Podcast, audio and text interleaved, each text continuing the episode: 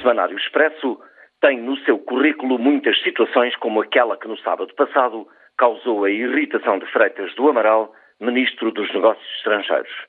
Lendo toda a entrevista publicada na revista Única, é fácil concluir que Freitas não está cansado no Ministério dos Negócios Estrangeiros, ainda que fale da vida dura que uma qualquer pessoa leva no desempenho daquele cargo.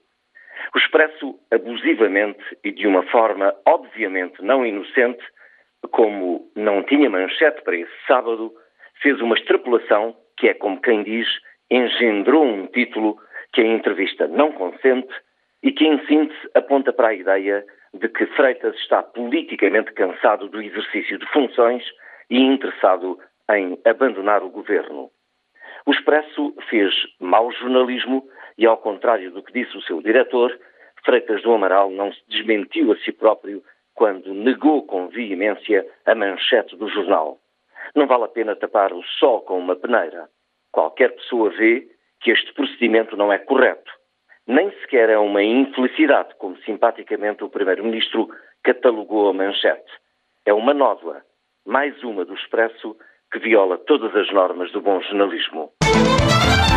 Os congressos do PSD e do CDS neste fim de semana são verdadeiros atos falhados. Ficou tudo como antes, isto é, numa crise larvar que obviamente vai continuar a apodrecer até que chegue a hora da clarificação. A situação mais grave é a do CDS, que já vivia uma difícil crise interna e que neste Congresso nada decidiu. A liderança de José Ribeiro Castro, que já era problemática e frágil, ficou feita em cacos com a eleição de António Pires de Lima para a presidência do Conselho Nacional, derrotando a proposta do líder. O CDS já estava fragmentado. Saiu deste Congresso ainda mais desfeito. Não vejo de que maneira José Ribeiro Castro pode continuar a liderar o CDS. O PSD não passa por estas agruras, mas vive numa paz podre. Marcos Mendes concorreu sozinho nas primeiras eleições diretas do PSD.